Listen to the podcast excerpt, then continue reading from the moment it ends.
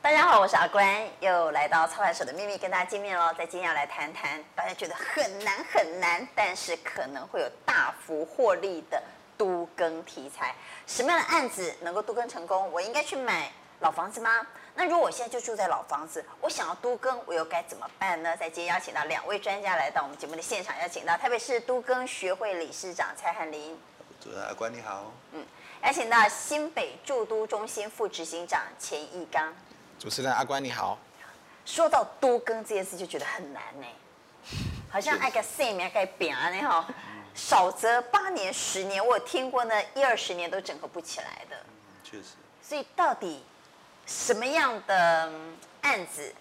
它比较有机会成功？我朋友跟我说，哎，第一个哈，你买的那个老房子，千万楼下不要有店面哈，有店面的很难成功。第二个呢，如果那个基地很大的，户数很多的，土地都粘在一起的，也不容易成功。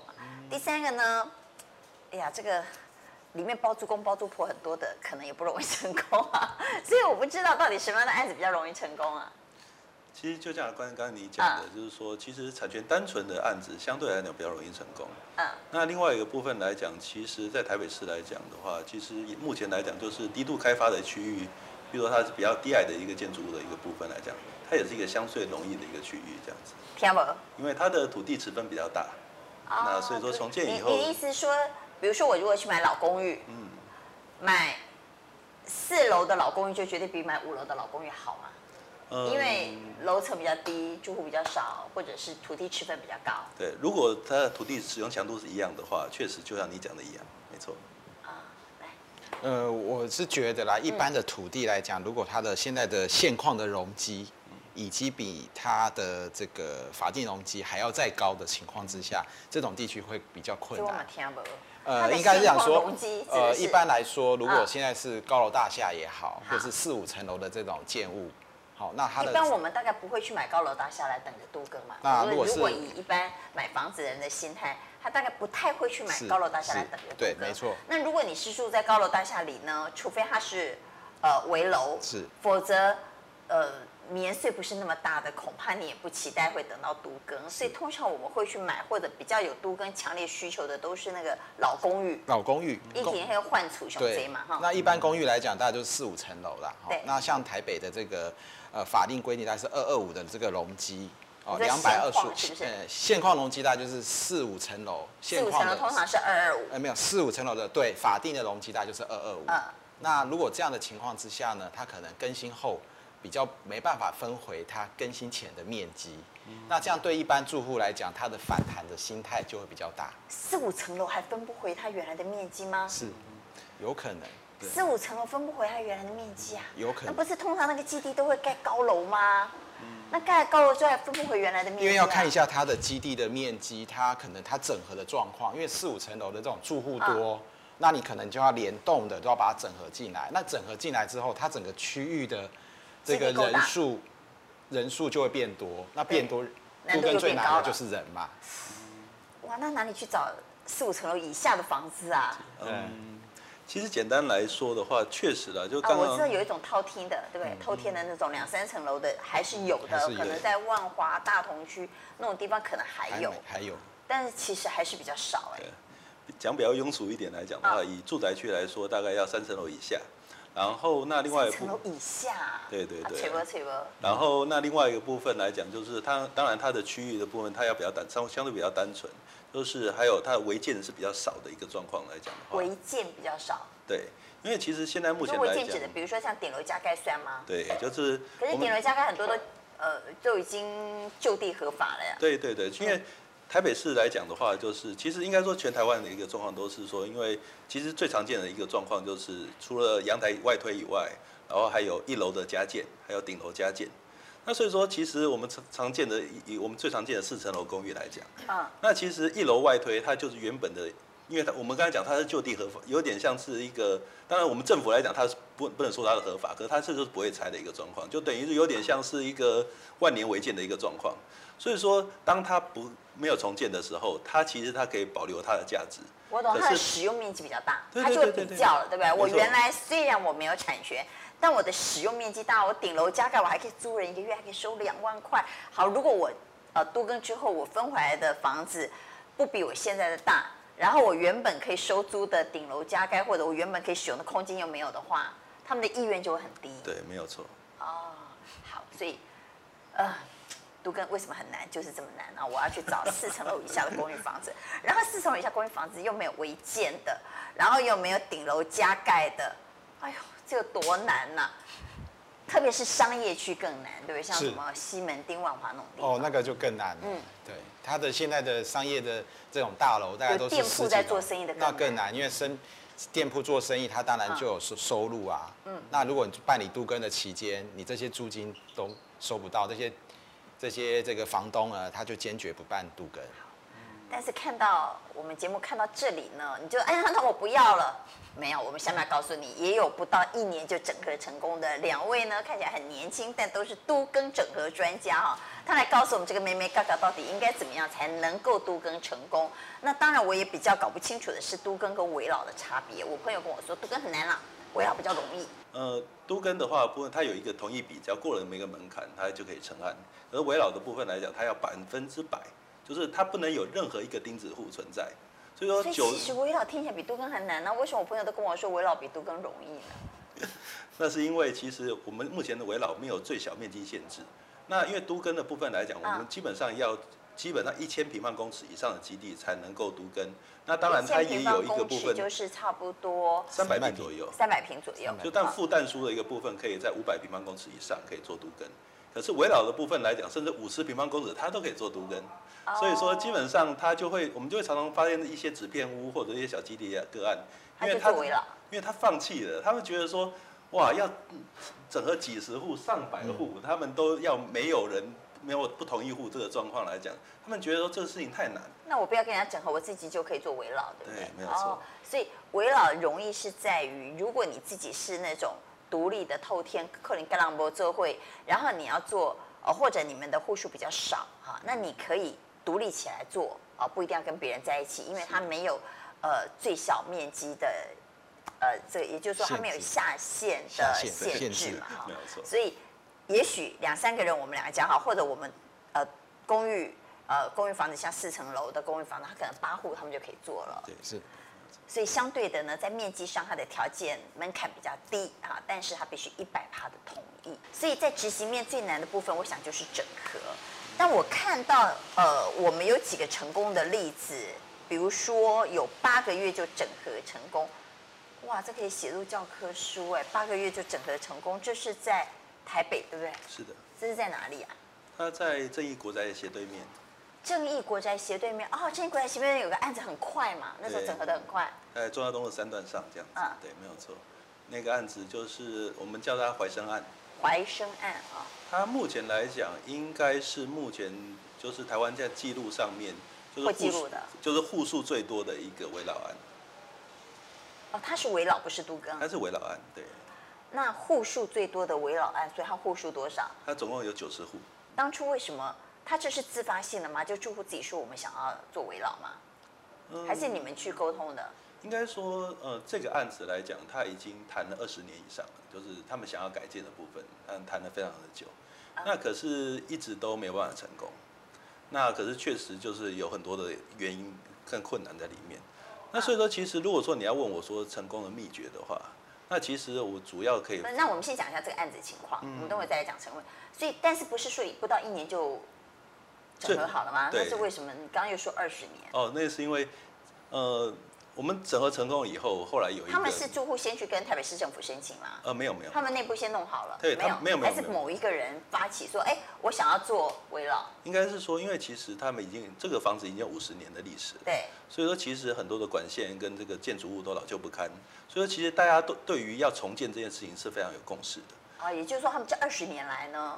其实也沟通的差不多了。嗯，可是呢，他们有其一实个组织吗？他们其实没有组织，不过邻里邻居之间很熟有认识，因为其实有太多建设公司，应该是说是这样台北的市只要说了苏明浩的建设公司，几乎都有开发过这块土地。啊，都跟他们谈过了，那也不能说不到一年了，其实严格来说是花了二十年的时间了。嗯这中间包括酝酿期、沟通期哈、招生呃招商期，就是那个建设公司来跟你沟通的这个呃从 A 换到 B、B 换到 C 的过程，我想也拖了很久。对对对，因为他们其实的过程中，其实最后面都不成功，所以其实到最后后来住是怎户么成功的也有点放弃了，就是觉得说反正有这么多的都都都有点就会觉得说，嗯，对于这个都跟很挫其实折嗯没什么没什么希望这样子。那可是后来那因缘机会的部分来讲，后来我们接触到一位住户，那他们也还是想是要你们做。单位接触到，就是我们台北市政府接触到其中的一位住户。哦，不是，是我们单就是我们建设公司啊，你们建设官接触到一个住户啊对，然是后然后呢，我们后来谈了以后，觉得说，哎，其实他们都有这样子的热心跟这样热情，可是因为之前因缘际会的一个关系，没有办法成功。那所以啊说，后来我们就改变了另外一种模式来来跟住户洽谈，那最后得到一个好的结果，这样子。呃另外一个模式是什么？嗯，其实你可不可以讲具体点？你是讲我二还是讲我三 呀？你是怕我们知道你的那个整合美感吗？嗯，其实应该这样子反。正就是他们已经谈了二十几年了，这中间换过非常多的建商。嗯那你们接触到、认识到其中的一个住户，就发现，哎、其实他们蛮蛮想做这件事，所以你们就下去帮忙。对，没有错那。下去帮忙之后，你们发现过去的方法不行，过去方法是怎样是怎样不行。其实应该是这是一个普遍的一个现象哈，就是那像你就讲这个案子就好了。啊。这个案子他们他们当时是怎么样不行？譬如举个例，一般的开土地开发来讲，就是、嗯或者是说都跟洽谈的一个部分，都会采用一种叫做各个击破的一个方式。而且每个人条件不一样，对对，就是我会大家又会先，大家都会开说明会嘛，对那就会开一个说明会，就是譬如说我们买房子一样，买房子都会有一个开价，对，那所以大家就会来猜那个底价嘛。啊、反正住户之间彼此会互相猜疑，哎，建商是不是给你条件比较好？哎，你为什么谈那么久？你为什么不同意？哎，为什么昨天你突然同意了？怪怪，是不是又给他比较好的条件？大家都会互相猜忌嘛。对对对那建商本身呢，也都给不同的住户看高管还是看乖哈，不同的住户不同的条件。对这是大家都知道，过去一直都是这样子对嘛。其实我呃那个参与都跟这十几年来，其实对对我来讲最痛苦的一件事情就在这里，就是通常对你最信任的住户，然后最对你嗯最最好最好说话的住户，然后那对你最善意的住户，那他就会很信任你，所以说他一开始他就会接受你一开始的条件。对，可是呢，我们常常会发现说，反而对你最恶劣，然后对你最斤斤斤计较，然后甚至这对你甩门、恶言相向等等的住户，他最后面他因为最后面大家百百分之七八十、八九十都同意了，对然后那就是为了最后少数人那些就钉子户嘛那钉子户，然后出现了。那可是为了整个案子要成案，所以说所以通常会给钉子户比较好的条件。就是不得已的一个状况，因为为了要成啊那就案比，气场了，所以你就知道都跟大家都在比气场啊，大家都希望做最后那个钉子户啊，可以拿到比较好的条件。所以大家就久而久之，大家就很聪明了、就每个人都想做最后一个， 没有错。那就会拖很久。好，那我懂。那后来你们为什么能够那么快把它整合成功？这个案子虽然呃前前后后花了二十年的时嗯间，但是你们进去之后，我看到呃资料显示，你们进去之后其实不到一年，你们就把它整合好。是所以你们是不二价的概念吗？其实也没有这么单纯。其实第一个部分来讲，其实我们有做先在进入跟他们洽谈之前，我们有对整个基地来做一个完整的一个功课研究。就是说，因为每个基，坦白讲，每个基地都有不同的一个状况，也有不同的洽谈方式。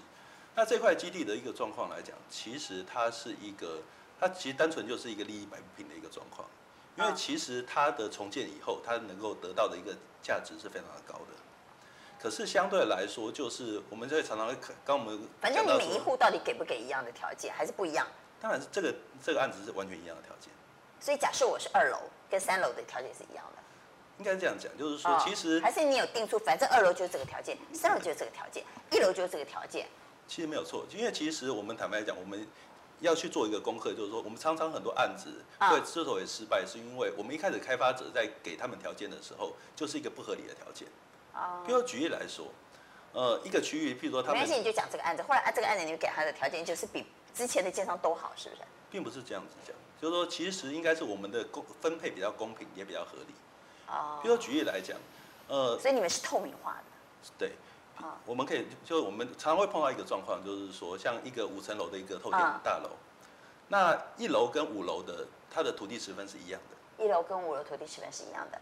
但一楼跟五楼的价值不一样。不一样。一楼比较好，一楼车可以停在家门口。对，一楼的价值可 能因为尤其像是这个地地区来讲，一楼的价值可能是二三楼的两三倍以上。啊，那所以说，其实一样的话，譬如说一样是一平换三平，或是一平换几平的一个概念，因为这是商业区的一个部分，对一平换一平。可是问题是，其实一楼的权重比例会就是应该比较高。所以你们本来就有设定一楼应该花比较多，对这也是没有错合理的啊、因为当初他买一楼房子就是比较贵啊，对，没有错。所以说其实那顶楼也应该给高一点嘛。没有，就对。所以说其实就是按照，其实我们一开始在分配我的时懂候了就按，照你不市是值因人设事，你不是因为王大同比较难搞，我给他多一点；对李小明比较怪，我比较少，不是，你是针对这个建案本身。它的条件，你们原先不管是王大同还是李小明，反正二楼我就是给这个条件，一楼我就是给这个条件，顶楼我就是给这个条件，所以你们是让这个呃跟住户之间沟通的条件让它透明化，对然后标准化，应该是这样啊嘛，所以对，就比较就容易。就是合理化。然后所以说我们要同理他们的一个心情，就是说，嗯因为其实他们彼此之间，大家难免会有匕首之争的一个心态。可是我们怎么样能够说服他们这样子分配是合理的，然后而且可以说服所有人，我们这样子的比例是可以摊在阳光之下啊的。那所以我觉所得以那个这件事案情子，他们他们是算呃，他们是算商级的用地，是商二第二商第二。种那他商们业原本的容积是多少？原本的容积是六百三十趴，原本现况容积就六三零，对，没那他错盖盖了之后可以容积到多少？呃，因为应该政府有奖励容积对嘛，？因为围绕的部分来讲，因为我们这个部分基地够大，而且时间够快，所以说有一点四倍奖励容积，好啊一点，所以它本来是六三零，后来变成百分之一百四，应该怎么说？就六三零再乘以一点四，对的一个部分。哦六三零又乘一点四啊，对，对没有错。那它那个基地大概多大？那基地总共大概将近七百平，呃七百平，所以它原本的六三零就变成六三零乘以一点四，哇，那很多哎、那在这样的呃这样的容积之下，怎么分配才是公平的？这个部分我们等会再来讨论。我们来，因为有另外一位先生呢坐在这里很久没有讲话，所以我们让他讲一下话。前执行长，好，我们来讲新北的案子。是新北有一个案子是在永和大城社区，是。这个整合成功了吗？呃，这个呃，去年我印象中，我们执行长有来接受阿关的访问。难怪我就觉得有点印象，我跟我们制作人说，哎，这个案子我们是不是讲过了？，对 呃来永和但是大那城个时候社区跟现在一年了，我们嗯后来在这一年之中，我们取得百分之九十五的同意。然后因那为这这个个就是是都更，不是围绕喽。这是都跟，然后是个公办案。那都更几趴的人同意就可以，呃，都跟的话，如果是一般的社区，要百分之八十以上的同意。八十。对所以都更案一百户有八十户同意就可以了，是对五分之跟四平数没有关系，跟人呃，口有就关是人跟面积都要达到百分之八十八十。哦，面积也要达到百分之八十，人也要达到百分之八十是，但是刚刚讲的围绕不用，围不绕用围我绕要要百分百。百呃围绕要百分百，但是对它没有最低评数的限制是。好，那我们这样有点搞懂了对所以这个是都更案。对，那这个都更案当初它本来这个是都跟案是一个公办案。公办案，啊公办嗯案，那就是市政府呢，它针对大城，它在永和整个地区有七个更新单元，啊啊对，其是我中的记得一个那时跟候对警长来说有讲过，你们分第一期、第二期、第三期对这样一直推。那啊这是第三个更新单元。那第三我个更新单元我们是去第年三期的概念第三期的，哦第三呃期应该算第二期啦，应该算第二期期好，啊，但第第二三个期里头排到第三个案是不是？呃，应该不能讲，它每个更新单元都有一个编号哎呦，那这么这复是杂它总共有七个更新单元，啊，谢谢。好，算我们算第三个单元。第三个单元，哎，第三个单元。对，那这个单元呢，其实呃，在旁边的更新单元二呢，总共花了十年的时间，它也是个公办案。啊完成之后呢，带动了整个地区的民众，大城一包呢的当年撤退来台之后呢，都居住在那个地方。反正大家会口耳相传。对，就是口耳相传之我觉得后这个力呢，量比较大。大家就开始有一些期待了，觉得说，哎、呀，真的我家的房子可以换一个新的房是子，真的，不是跟我们唬烂的，对，就真的不是胡乱的。不是唬烂的，所以刚好你是就现搞在整懂个哎时空背景之嗯下呢，刚好这时间也到了，那更新单元二也都盖好了，现在的呃二的单元的民众也都搬进去了。所以他有 sample 可以看，他说：“有哎这样，我的看到房子更新完就是长这样子。”是然后他们分多少，对不对？他有一个是有一个有一有个一个确定的模式，啊模式了，那所以我们更新这个三住单元就很快。对对，那我们刚好住都中心呢，在去年的一月份成立之后呢啊，我们紧接着在五月份我们就驻点了，啊，驻点我们就是要跟我们总共有两百八十五户，两百八十五，哦，两百八十五，两百八十五户。那我们在这一段时间，我们在去年的年底已经找到投资人了，已已经招商成功了。那啊投所以你资们人是政府单位，对不对？跟对他不一样，不一样所以你们是政府单位，你们透过政府单位的力量去整合之后，你们要再发包给对包商来干。对，因为我们跟一般的公办案比较不一样，就是我们注入东西，我们先下去做整合。啊因为都更案最难的就是在整合。整合最难，他刚刚有整合讲，对，那所以我们先去把这些住户整合到，呃，最啊越高比例越好。那把大家的想要什么，想要分回多少，想要他们想要什么样的房型等等的，我们都确定了，我们再去外面找投资人。那这样投资人他的风险也可以降到最低，那你们也是像他们一样吗？让呃条件透明化、标准化吗？完全是我们这所个以案现在子整合，不管是都更还是围绕整合的先决要件，就是你一定要让条件透明化、是标准化，对否则一定会拖很久。对没错每个人都想，我能不能是我这个社区条件最好的那一户？啊是大家拢安尼想脑科林，对对不对？对大家都想是最好的那一户。没错，我们这个案子的话，我们全部都是走真权变，就依照市政府审核出来的权利变换的结果来做分配。所以每个住户都知道你拿多少，你拿多少，我拿多少，不会有任何的私底下的安排。那呃，这个永和大城社区它本来的容积是多少？呃，这个容积是三百，然后后来整整合完、都更完之后，可以盖多少容积？呃，容积可以这个案子可以大概到七百多，所以三百变七百多。对那它的比较厉害啊，它的六百三之后乘以一点四，哎，没有，因为我们这个那案因为它哦是子讲商这业一区的二关系。我这个有 有策略型的奖励，然后很多的容积奖励，还有哦，那没个有，它的比较厉害。比较对它大它比过较两倍两倍啊，对对对，你是乘以一点四，所以你多四十趴。对。啊，它从六百三变成六百三多四十趴，你比较厉害，我讲错了，搞错了哈，你比较厉害，你是 double 哎、对，我是 double，啊所以你的容积更多。好，那我们回来讲，刚开始的条件通常都是，呃，我的房子可以换回几平。是那一般像你呃的案子，你的例子是三百，然后之花可以做到七百，对，对它可以一平换回一平吗？呃，我们这个案子的话，我们就比较至少不会低于更新单元二，因为更新单元二也是公办的案子。那对当初更新单元二的话，就是一平至少换点五点一平，平均不是每一个人哦，平均一平换五点一一，平。不是土地的，那个土地，土地，我讲是土地，哦，土地、啊，我们都是讲土地。呃，可是，一般民众对土地会没有概念，所以他大概住的房子一平可以换为几平？呃，基本上来讲，可以换到你更新前的差不多的面积，当然要扣掉全一。幢面积吗？呃，对，可是通常我老公园我没有什么公社哎、那我换回大楼之后，你指的是我假设我原来的老公寓我是五十平，我换回来全幢可能也是大楼的五十平这样，是。那它就变小、啊。但是我们因为这我个有个是个小孩没房间住哎、怎么办啊 OK 一定有租户这样跟你讲，对不对？我知道这个是我们的，因为我们这是公办案，所以我啊们在招标的时候，我们有要求投资人公社比不得超过百分之三十这个要求。可是百分之三十，我就是硬生生少了百分之三十。呃，但是基本上来讲，我们又有容积奖励，啊，透过容积奖励的这个机制来算的话，基本上我们大城三的这个分分回的这个面积呢，基本上跟更新前的面积是差不多的。所以你讲的是使用面积还是全幢面积？呃，使用面积哦，所以搞错了。你刚刚讲的是使用，比如说我本来的房子，我租公寓房子，老公寓房子我有五十平，那我透过都跟我分回来，我还是室内有五十平。那如果以三十趴的公社的话，打七折嘛，等于是打七折，八七五十六，哦，那就拿回七十几平的房子了全对幢。对，那要是我，我也但要是换每一啊。个人的条件不一定哦，要我看懂你我更知新道，的就像他刚刚说，对我们只是 rough 的讲，是比如说你是是在一楼啦，或者你是在顶楼，你的楼层比较好，当然你会拿到比较好的对条没错件没错，因为当初你在买这个房子的时候，本来就买的比较贵。是。那像你们那个案子，大概分回来可以分，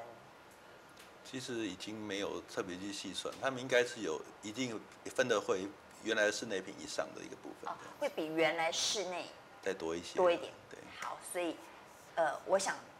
呃，条件要透明化是是必成要功的。要件对、嗯必要条件件啊。一旦条件每个人都不一样的时候，这个整合的难度就非常非常高了啊。第二个我想问的是，我有个朋友，他们社区也是有做都更，他们后来有一个纷争是，因为我们刚刚谈到公办都更跟自办都更，通常公办都更可能比较没有这个问题，但自办都更会有这个问题是，他们呃呃，我我已经决定要都更了，然后我们也谈好条件了，可是他们有多余的房子，因为你会有奖励容积，对不对？就像你说的，三百变七百或者六百三乘一点四，那你多盖出来的部分呢，管委会要怎么分配呢，就是一个美感了。第二个呢，通常在都更你不晓得确不确定成功之前，他会问你说你要不要多认一点。我不知道公办都更有没有这种情况，我朋友他们情况是这样，就他们在整合整合搞很久嘛。那搞很久的过程，本来我这边有一间房子，那可是我自办都更之后，我等于我的管委会，也就是说我这个社区就多很多房子了。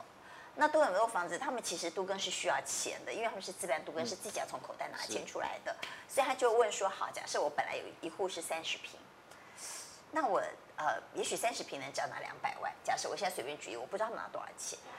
那可是可能盖房子钱还是不太够嘛，所以管委会就开放说，那如果有多的房子，你要多买一户吗？好啊，我要我要好，那我就多买一户，或者他就有些人就说我实在没有钱，我就不能多买一户，想不到他成了。成了之后没有多买一户的那个人就开始觉得不舒服了。哎呀，当初呢，那你们赚比较多啊，因为都跟完之后那个价值就会暴增嘛。他就说啊，他们赚比较多啊，那我们当初呃没有认的人，我们就比较衰啊。那管委会不是还是会剩下一些房子嗯吗？他们就会开始吵那个剩下房子卖掉的利益该怎么分配。嗯所以自办都跟是不是经常会遇到这种情况？对，因为其实我们刚才讲说，一般我应该都跟应该要分成三类了，一个是叫公办都跟，啊一个叫做民办不不都跟，一个叫做自办都跟。你刚才提民的办一个跟自办不一样不吗？太一样。就是民办，我们一般来讲讲民办租跟的部分来讲，就是它跟建设公司来做合建，以建设公司来做实施者，那就等于说是一个合建的概念，只是用都市更新条例来执执行，哦这叫民办都跟。那自办都跟的一个部分的概念，就是说他自己当建设公司，啊，然后我找人家来营造厂来帮我盖。对对，所以说它可以有分成两种，一个叫做自主更新，一个叫代理实施。自主更新的一个部分就是说，我自己来，我自己就当当建设公司，所以我们就是等于说有点像是说，啊、我们今天去五星级的饭店，这个就上馆子太贵了，我们买我们觉得不要我们不要嘛，我们不想花那么多钱给这个餐厅跟厨师，所以说等于说我们自己就是买一样的材料，然后那我们在家自己煮，然后可以省一点钱。我懂了。那我们就可以分更多的 钱，反正然自后然都跟就是管委会啊，包括这个社区，他们自己是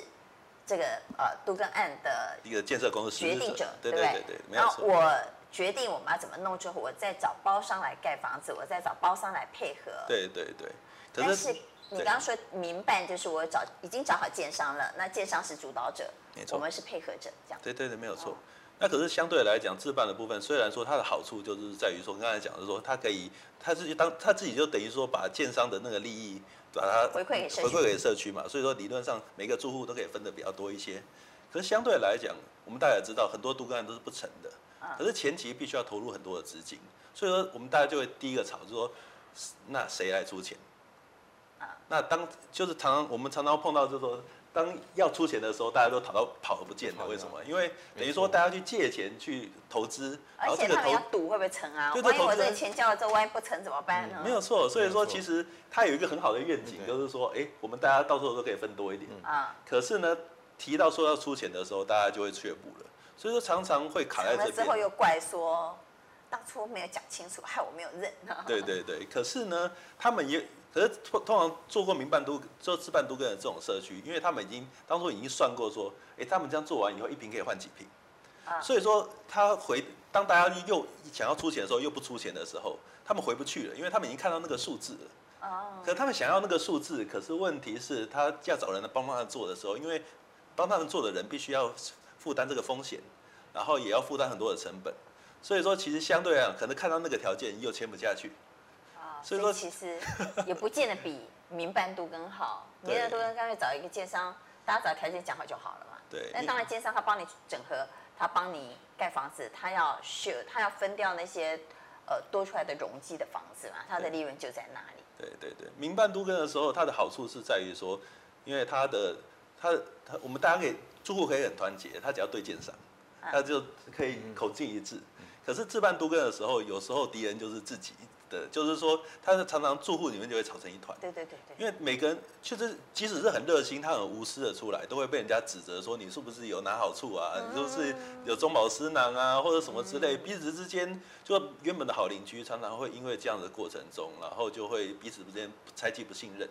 所以其实说真的，我们觉得这是理论上这是一个很很好的方式。可是实际上在操作上面来讲，它就不是这么理，因反正为立执场行的上关经系。常会遇到很多困难。对，是没有错。是那民办都更跟公办都更有什么不同？啊，我呃刚搞懂什么叫自办，好，自办就是我们成立一个管委会，我们自己来搞定，哈。但是住户非常容易吵架哈，因为管委会的角色变得很重要。那管委会有没有呃有没有非常公正哈？就算你觉得你很公正，每个人的公正标准也不一样嘛，对不对？对哎呀，你当初你不认了，现在当然就没办法。哎呀，那我当初不知道啊，我不知道会成啊，什么什么，你们跟我讲清楚啊，什么很很麻烦。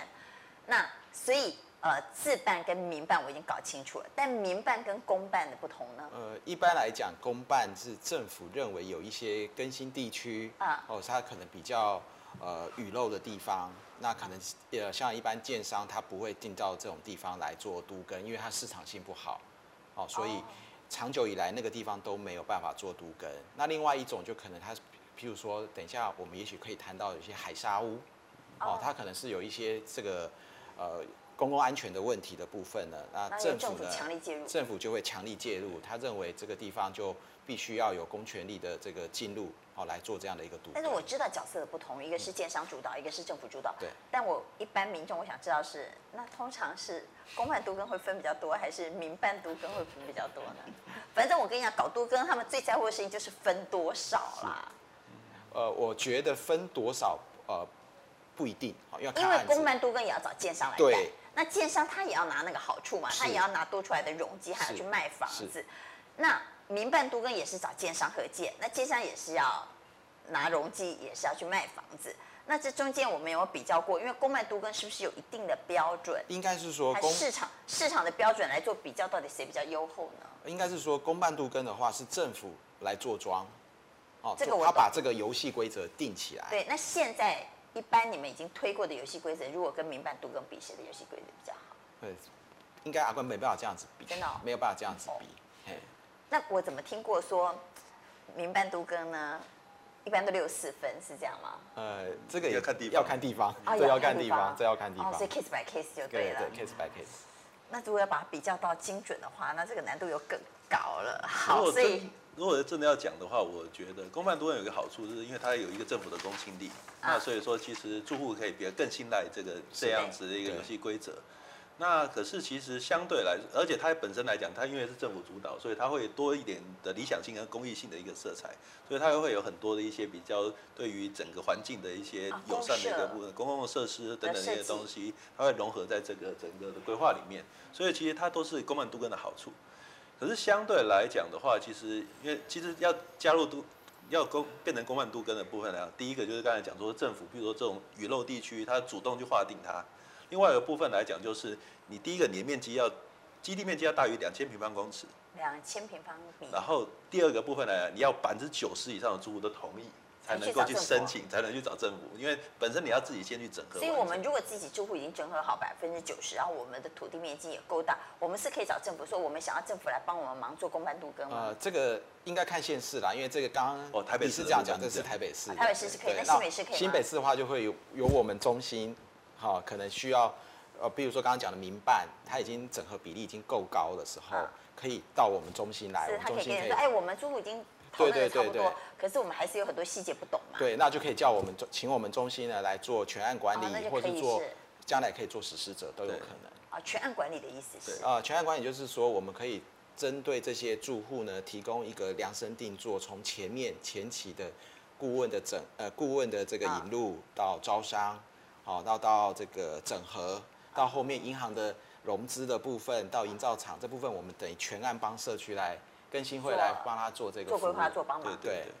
那你们有比较过时间吗？什么样的时间会比较短？还是呃，当然公办现在的有没有话，平均嗯公办来讲会比较快啦，因为毕竟有一些游戏规则是先定了嘛，定了之后，那我公权力进入了之后，民众也比较相信政府，啊，所以嗯对民众的这个抗性也会比较小，对，不管是台北市或新整北合的市难度也的会，比较低。对的时间都比较所以短，使用会数比较短对，好，所以其实呢，都跟的案子大家最关心就这几件事。第一，我会分多少啊？怎么样在什么样的情况之下我能够分到比较优厚的条件？第二个，要在什么样的情况之下容易执行成功嘛？是啊刚刚我们谈到怎么样可以执行成功呢？看起来公办都跟是执行成功的机会是比较高的。第三个，那在这个呃盖房子过程中，公办都跟会帮我们做安置吗？会会，尤其我们新北市，我们会，因为我们还有结合社因为我宅，也没地方住，这是一个很现实的问是题是啊。是，因为我们我们我们就是新北市住宅及都市更新中心对，所以我们在办理都更的过程之中，就去自公办，好，那我们可能有一些社宅哦，有空余的、剩余的，我们会做一些中置的可能，啊那那要也付房租吗？呃，当然要付啊，哦要付房租要要付付要房付租， 当然要付房租，还是要问清哎楚对，因啊，为对。社会住宅归社会住宅，你啊你是因为都跟案，那我们刚好你社帮我宅们有安排我们帮你安排，那你帮我们安排有打折吗？呃没有，就到正常。对对。哦，那就跟我到外面租房子一样，那我对理解了对。好，所以我们刚刚谈的呃第一个案子是在呃忠孝东路三段啊、这个案子是在你们帮忙开始整合之后，很快的不到一年我们就把它完成了、嗯啊。那刚刚有谈到另外一个是永和大学，实际这是政府啊，政府觉得这个地方我需要呃来帮忙啊，才能够成的。那这个案子呢，已经有好多单元了，那现在已经做到第三单元了。好，谢谢两位分享你们的实物上的都跟经验，给我们很多的帮忙，谢谢两位，谢谢谢谢谢谢。欢迎